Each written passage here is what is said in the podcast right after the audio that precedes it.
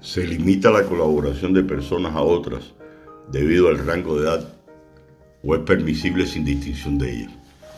La interrogante cuyo nombre lleva el artículo parece sencilla, de aquí que podría generar controversias o disparidad de criterios, pero en lo personal considero que no hay límites para colaborar.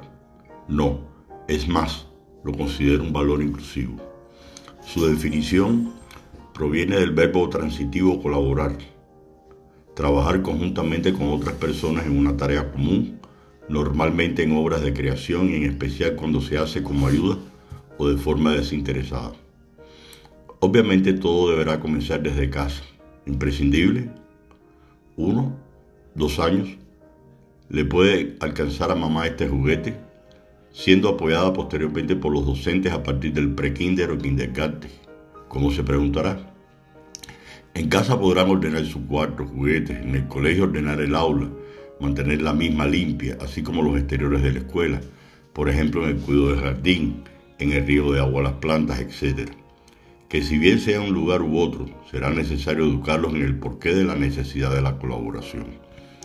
Un punto de partida deberá ser que los padres, abuelos, tutores colaboren con ellos, ayudarlos a vestirse, realizar sus tareas, empleo de actividades lúdicas, entre otras, siendo una herramienta casualmente colaborativa el empleo de la metodología denominada aprendizaje colaborativo, creada para facilitar la adquisición del aprendizaje dentro del aula, organizando a los estudiantes en grupos, para generar vínculos y sinergias, fortaleciendo la socialización del estudiante y el desarrollo de las habilidades sociales.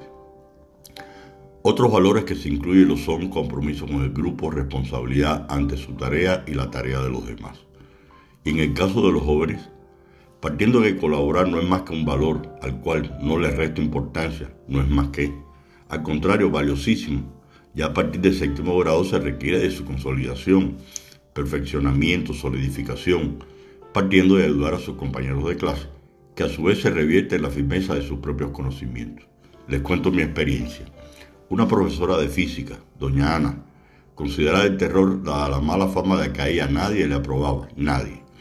Mis compañeros de estudio, despavoridos, me solicitaron que si podía buscar un acercamiento con la misma para tratar de mediar y reducir pretensiones. Y así fue. Me acerqué a la profesora y su respuesta fue, baja a mi casa el domingo, solo tengo un par de horas para conversar contigo. Eso sí, la condición es la siguiente. Del libro que utilizamos resuelve los ejercicios del tal al tal y allí lo analizamos. Si no lo soluciona, no llegues. Llegué más que puntual a su casa con el libro y mi cuaderno, por supuesto con los ejercicios resueltos, que esperaba que estuviesen bien.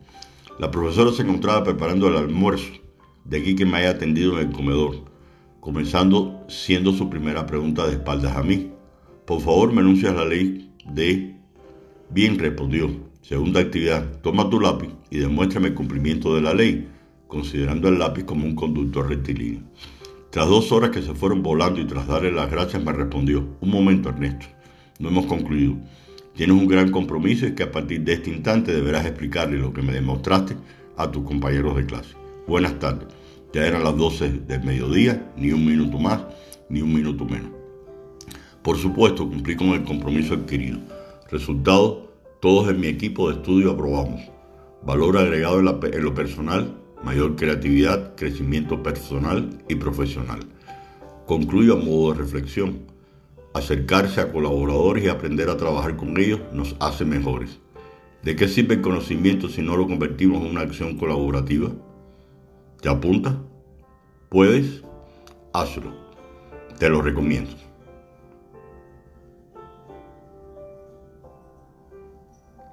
Muchas gracias y buen fin de semana.